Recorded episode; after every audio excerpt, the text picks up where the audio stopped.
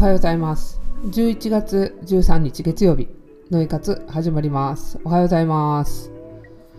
今日ちょっとあの、朝からバタバタして、遅くなったんですけど、15分ほど。あの、昨日から、ちょっとある試みをしてまして、ずっと。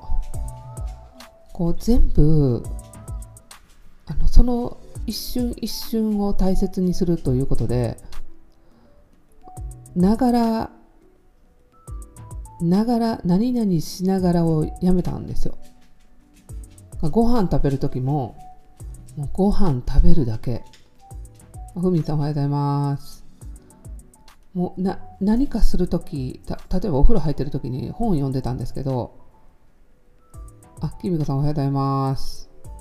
海空さんおはようございます。もう何かするときにもうそれに集中してやろうと。そしてあのいつも人のことばっか考えてたんですよ。なんかあ早くやらななとかなんとかしないとなみたいな。それ全部やめてまずこう自分が一番心地いい状態で何でもやろう。っていうことを昨日から始めたんですよね。そしてあの寝室、いつもアラーム代わりにしてるんですけど、寝室に携帯を持っていかない。もうやったんですよ。まあおかげさまで遅刻しました。朝の瞑想、思い切り。まあ思い切りで2分ぐらいなんですけど、まあちょっとドタバタして5分ぐらい。いかに自分があのいろんなことに気が散漫になって今を生きてないかっていうのがものすごく分かりました。っていうのもねこれ多分あのいや昨日むちゃくちゃ良かったんよ。昨日かな？私何回聞いたやろ？昨日だけで5回は聞いてますね。もう何回も言いますけど、ナオキマンの秘密結社が面白すぎて、あれ私1万円でも払いますよ。いや本当に。昨日出たアフリカのペイントアーティストの Shogenさんのエピソード1がもういきなり衝撃やったんですよね。えっ、ー、とアフリカのドゥンガ村でしたっけ？アフリカの証言さんが言ってたあの村タンザニアにある。えっ、ー、とだ証言さんですよね。村。いやあの村やばいっすね。小さな村。ティンガティンガっていうねあのアフリカにある独特のこれタンザニアの独特のそのペイントアートなんですけどあ文殊村です文殊村。よりこちゃん。けいこさん。文文殊ですね。すごかったですよね。文殊舞ちゃん。もりえちゃん文殊。ブッシュブッシュ村じゃないよりえちゃん。文殊。いや私ねアフリカ行くんやったらここに行きたいなと思った。本気で。あのー、本当。やっぱりなんだかんだ言ってあのー、村ってねまあ日本もそうですけど小さい村から大きい村までねやっぱルールあるんですよ。いろんな。やっぱりその小さいコミュニティの中であの伸び伸び生きていくってありえない。やっぱりみんな何かのルールを守って生きてるじゃないですか。で私はマサイ族に泊まりましたけど2日間。すっごいルールやなと思ったんですよ。他のあの泊まってる子らは全く気にならなかったらしいんですけどもう私はそれが見え目について目についてしょうがなかったんですよ。まあ多分泊まるルールっていうのがあったからやと思うんですけどまあそれが好きな人らは好きじゃないですかなんかそんなん全然ルールやと思ってないみたいなでああ私はこういうちっちゃい組織の中にはおれないなと思ったんですよ。ルール、このルールでは多分、あの、キーってなって もうあの、飛び出すってもう、俺は村から出るって多分、絶対言ってたと思う。ね。この文殊村がやばいですよね。心で生きてるっていう。いやこの3歳の子供の話聞いて感動しましたよね。あなたは肌と肌の体温を知らないでしょうって。人と人が抱き合ってあったかいっていうきねことを知らないよねって3歳の子から言われるんですよ大の大人が。ほんで面白かったのがみんなが6歳とかぐらいの子らが遊んでるからすっごい楽しそうに「僕も入れて」って言ったら「証言は面白くないから入れたくない」って「え？なんで?」って言ったら「あなたの心は今ここにない」だから何を話しても証言は上の空だからここにないから一緒に遊びたくないって。そしてあなたの言葉は全部作業だって。明日何する？今日何して遊ぶ？今からどうするって。すっごい全部作業の言葉でそれをやったらどう思ったかなんてそれをやってどう感じたかっていう心の話は一個もしないって子供らに言われたんですって。えもう日本人みんな失格じゃないですか？だって心の話してる人見たことあります？ないですよね。いやだからもう脳天チョップでしたよ。本当に今を生きる人らでもう一番可愛かった話がねお父さんが流れ星をあおね3歳の子供にねお父さん流れ星が落ちた落ちたから流れ星が欲しいって言ったらお父さんが「よし流れ星一緒に見に行こう!」って言うんですよで一緒に1時間半ぐらい流れ星探しに行くんですよそんな可愛いことなくないですか？でもアフリカでもこの文化村っていうのは文殊村むちゃくちゃ変わった村人がやっていうので有名らしいですこういうとこに行きたい。ほんまに。昔ながらの生活はもうええから。いや、それはそれで大切やと思うけど、なんかこの心の会話が、だって見たことなかったもん。いや、これね、すごいあの、多分、あれなんですけど、私が今フォローしてる女の子がいるんですよ。若菜ちゃんっていう、あの、あ、それね、皆さんに、あの、サロンのみんなに送ろうと思ってたんやけど、あの、いい、いい人のあとインスタ全部、あの、ちょっと、一覧にして送るから。いや、若菜ちゃんっていうね、すっごい若い女の子が、今世界一周旅してるんですよ。で、今タンザニアにいるのかな？で、同じもうアフリカのマサイとかも全部行ってるんですよ、彼女が。で、やっぱ彼女一人で行ってるから、すごい自由なんですよ。ほんで、同じマサイ村にも行ったら、私ら子供の写真撮ったらダメだったんですよね。めちゃくちゃ撮ってるんですよ。で、一緒に遊んだり踊ったりして、すごい楽しそうやったんですよね。ええー、なーって思って。で、その若菜ちゃんが、どこやったかなえっ、ー、と、カバのパークに行って、あ、カバじゃない、亀。亀のパークに行って、亀と一緒に泳いでたりとか、あと滝のとこ行って滝に打たれてたりとかね今タンザニアですっごい楽しそうなんですよまあ多分その、まあ、行く家庭によっても違うしやっぱ一人って言ってるからすごいみんなにあの本当まめちゃくちゃ可愛い子なんですよ。もう多分フォロワーが、えーと、と YouTube だけで何十万人いるんじゃないかな。初めて。すごい面白い子で。あのそうで私はね何を言いたかったかって文殊村はその大人と子供ねお父さんが流れ星をね見に一緒に行くんですよね。でも、えーと、マサイ族の村は男と女が分かれてるわけやから分かれてるんですよ。ちっちゃい子供の時はあの放牧したりとかしてあの交わってますけどそんなにあのすごいこうアットホームっていう感じは見受けられなかった。もともと戦いの選手選手がいたからかもしれないですけど。でもその文殊村が子供と一緒に流れ星探しに行くってめっちゃ可愛くないですか？ほんでねいやこれもちょっと私この話もすごいなと思ったんですけどその正元さんっていう人がねもともと京都のメナードで働いてて6年半ぐらい。でそれである書店に行っていやこれねすっごい面白いなって思ったんですけどどこまで話しようかな。この人多分あのウォークインされてるんですよもうすでに。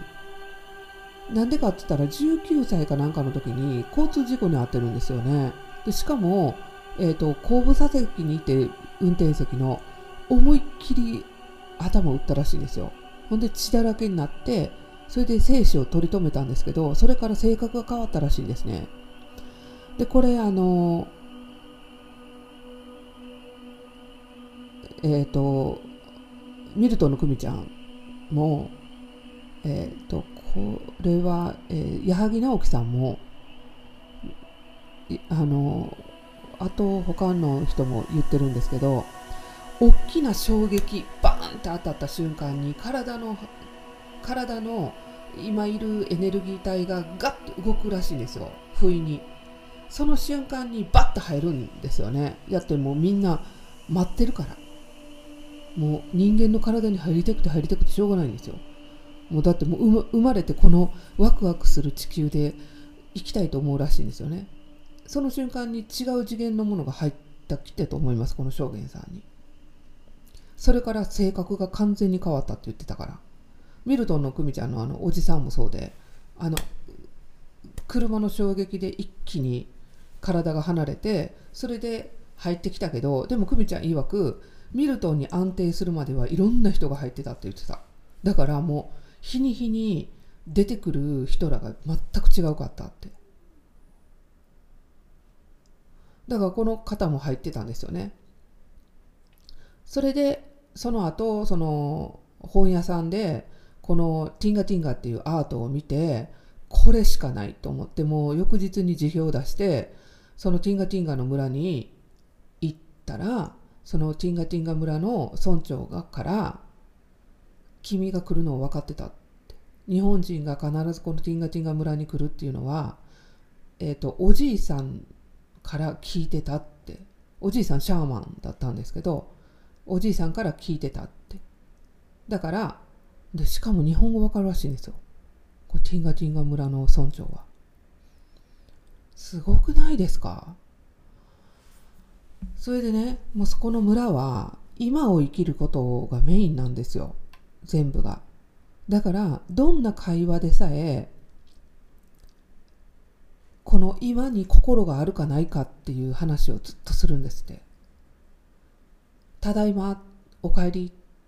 それも今ちゃんと相手のことを思ってただいまとかおかえりって言ってるかって。今をちゃんと生きてるかって。今を感じて生きてるかって言うんですよで正元さんのねいろんな YouTube 見てたんですよ昨日むちゃくちゃ面白いなと思ったのがあのその家ティンガティンガアーティストの家に泊まっててねでいきなり朝からパッと起きてその人が「証言来い証言来い」って言うらしいんですよ玄関に。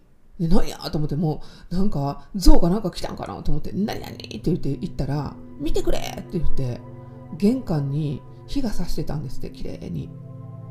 見てみろこの光をって。俺を祝福してるって。見てくれこの素晴らしい光をって。俺を祝福してるって。何やそれって。思ったらしいんですけどすげえなと思ったらしいんですよ。その一瞬一瞬をすごい大事に生きてるって。私もこれね本気で思ったんですよ。これ長谷倉美幸さんも言ってるしあの矢作直樹さんも言ってたじゃないですか。中居まで生きろって。これがね日本の縄文時代にこのことをこういうふう日本人はこういう生き方をしてたらしいんですどうやら。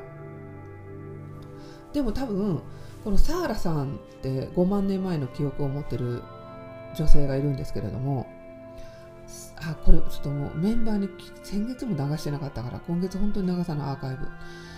サーラさん曰くその弥生時代に入った時にアマテラス大神が稲作を持ってきたのがから人間のいろんなものがコントロールされた時代に入ったっていうんですよね。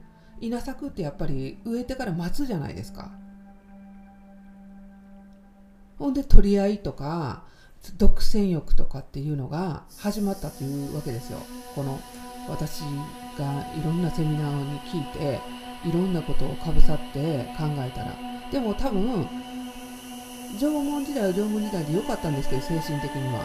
多分その物質的なものには進化しなかったんでしょうね。もしくはこの2012年までにあった誘拐を作られたっていう精神的なものに優れてしまって、えーと、その人間を作ったって言われてる人間とね人間を作ったってこう動物とその自分らの精神性っていうのをこう足してまじ、ま、こうやってこねてこねて人間を作ったって言うんですけどねこの人間が精神性がめちゃくちゃ高くなりすぎて宇宙を脅かす存在になるんじゃないかっていう懸念があった宇宙の人たちっていうのがいるらしいんですよどうやら。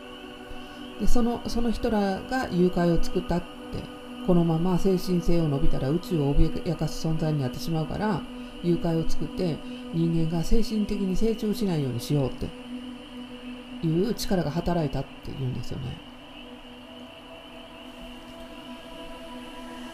まあ多分全部正解で全部が何がほんまで何があれかわかんないですけど私が私が考えた結果はあそういう風なんだなって思ったんですけどで話戻るんですけどそのティンガティンガ村のその村長のおじいさんのあおじいさん村長でありシャーマンは日本人が来るっていうのは分かってて日本人その日本人は縄文時代の日本人がずっとおるって言ってたらしいです。だから正元さんが言った時に「お前ほんま日本人か?」ってパスポート見せろとか日本人っていうあの証明を見せろってあまりにも日本人から離れてるって聞いてた限りの日本人と全然違うって。その縄文時代を直感で生きてたじゃないですか。この本当に感覚で。そういうこう今今をすごい大切に生きるって。これでも仏教の教えでもみんなそうなんですよ。食べる座禅っていうのはこの前前やったことあるんですよね。あのお坊さんがあの尺持ってパンパンってパンパンやられるんですけど食べる座禅の時にあのちょお寺から来てもらって食べる座禅の時にねやっぱり何にも喋らないで黙々と一口ずつ噛みしめながら食べるんですよ。そうするとその味がこれちょっと苦いなとかこれはうんうん美味しいなとかあなんか粘り気が出てきたなとかって感じるんですよね。そうやって飲み込む。でもこれね科学的に実証されてるんですけど噛むことによって唾液出るじゃないですか。唾液っていうのは伝達エネル伝達するんですよ。体の脳に全て。噛むことによってこれはタンパク質えー、とこれは炭水化物これはカルシウムこれは何とかって言ってエネルギー全部バーって分析して脳に指令出すらしいんですよ。えっ、ー、とこれはじゃああの体のどこどこに運んでこれはどこどこに運んでって唾液が。今の人らって早食いで私も含めて早食いで唾液出さないんですよ。唾液ってすごい免疫力を高めるしものすごい情報情報を伝達するものなのなんです。これはもう科学的に実証されてるんで。だから唾液を出す人らは免疫力が高くすごく健康的なんですけど唾液が出ない食事早食いそして柔らかいものばっかり食べてる人とかっていうのは割とあの脳にも良くなくてあの本当忘れやすくなったり免疫力が低くなるって言うんですよね。まあ本当にこのしっかり噛んで食べたりとかで昨日からもうやろうと思ってやるって決めたらもうその日からやろうと。ほんでずっと噛んで。噛んでも次のこと考えるんですよ、えー、どうしようかな、えー、とこの後こうやってこうやって。あかんかんかん今ここで噛噛まなくて、玄米もちょっと硬くして炊いたんで。ずっと噛んでるんですよ。噛まないと消化に悪いから。一応やられますからね。玄米がいいとか言って玄米がいいとか言って白米炊くみたいに炊いてつぶつぶの状態で白米みたいに丸飲みしてたらめちゃめちゃ腸荒らすしすっごい胃に負担かかるから消化しようと思って。逆に胃腸に負担かかるからやめてくださいね。本当に長くつけて6時間最低でも1日つけてもいいぐらいつけて圧力鍋鍋で炊くぐらいじゃないと玄米って柔らかく美味しく食べれないですから。はい。でこう炊いて食べてるんですで1個ずつ丁寧にする。これもすごい大事だなと思って。そして自分のことを一番に考える。自分を優先するっていうわけじゃないんですよ。まず自分がどうなりたいか考えるっていうことが大切なんですよ。まあ、このことはねまたあのサロンのあれにも入れていきたいなと。この前もねもうあんまりにもちょっと録音する時間が全くなくてライブ配信突然したんですけどね。もう思った時に言っとかないと忘れるんで。いやすぐ実践しないともうあのみんなが今言ってるやん。2025年の7月って。いやほんまにもし何かあったらどうしようと思って。でももし何かあったらどうしようじゃなくて今一瞬一瞬生きてたら何かあったって全く後悔せえへん。であの今ここここの肉をねぐっと揚げたいからあれ買ったんですよ。口にくわえてってやってこうってピョンピョンピョンピョンってってやるやつすごいあれめっちゃめっちゃ効くここにあれちょっとず今日から昨日からやってるんで今日の朝になって1時2回ほんであの光でこうってやるやつ買ってたんですけど昨日からこのほうれい線をなんとか消そうと思って1週間後の写真アップするんだよし何でもやろうよこれが嫌やなと思ったらもう全部嫌なこと全部解決しよう。それで全部やって死んだらよかったなと思う。うわあれやりたかったなと思って死ぬのだけ絶対嫌。死ぬって決めてる？えー、もうそんなもうみんなこんなこんなとかになってんのになんか生きてるとかもありえん。って言いながらどうしようかな3ヶ月経ったらインフラ整うから3ヶ月だけ我慢すればいいのかと思って3ヶ月のことすっごい考えたりとかしてるんですけどね。まあまあどっちに振ってもいいように生きる。いや本当に今を大切に生きるっていうことがどれだけ大切かっていうのが本当。なんで今日も飛び起きたじゃないですか。顔も洗わず。でヨガし瞑想してヨガして。どうしようかな。15分からライブやねんけどお風呂入りたいなって。もうお風呂溜めてたんでお風呂ゆっくり入って。ほんでどうしようかな。化粧もせんとアプリでまあいいかと思ってたけど。いやいやいやいややっぱ自分をちゃんとしよう。ちゃんとして何分からでもいい。別に録画録音してるし。みんなその後で聞いてくれるやろ。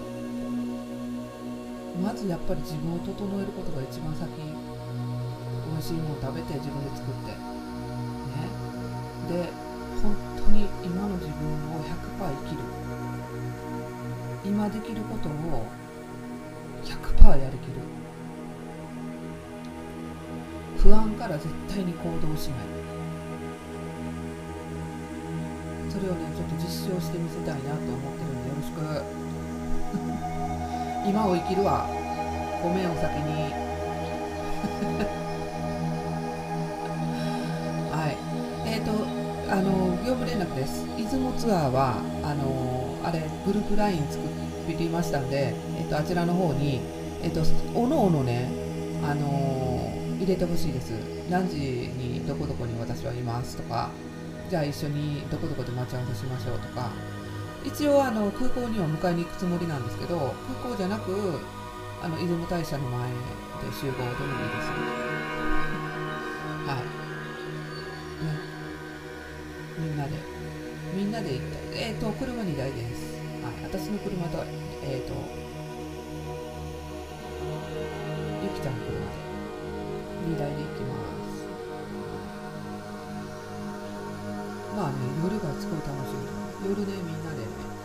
出ししてみんなであの家で食べましょう、はい、素晴らしいすっごい素敵なエアビーなんで。目の前のある川とかもめっちゃいいんですよね。なんか心洗われる感じで。もう絶対あそこ泊まろうと思ってたんで。はい。ということで皆さん今を生きてください。とりあえずねテレビつけながらご飯食べるのやめる。何々しながらやめる。もう常にその瞬間瞬間を生きてたら絶対に降ってくるらしい。降ってくることを祈って頑張ります。ということで皆さん今日も良い一日をお過ごしください。Have a nice day 良い一日をお過ごしください。アーカイブは残しとくんでよろしくお願いします。えっ、ー、と、ワンズレディオの方でアーカイブは残ってるんで、ぜひ皆さんでお聞きください。今日の晩から、あの、7分の、あの、どあの、ホープエールの方もやるし、プロジェクトホープエールも今日から始まるんで、お楽しみにしてください。それでは皆さん、ごきげんよう。良い一日をお過ごしください。Have a nice day. 良い一日をお過ごしください。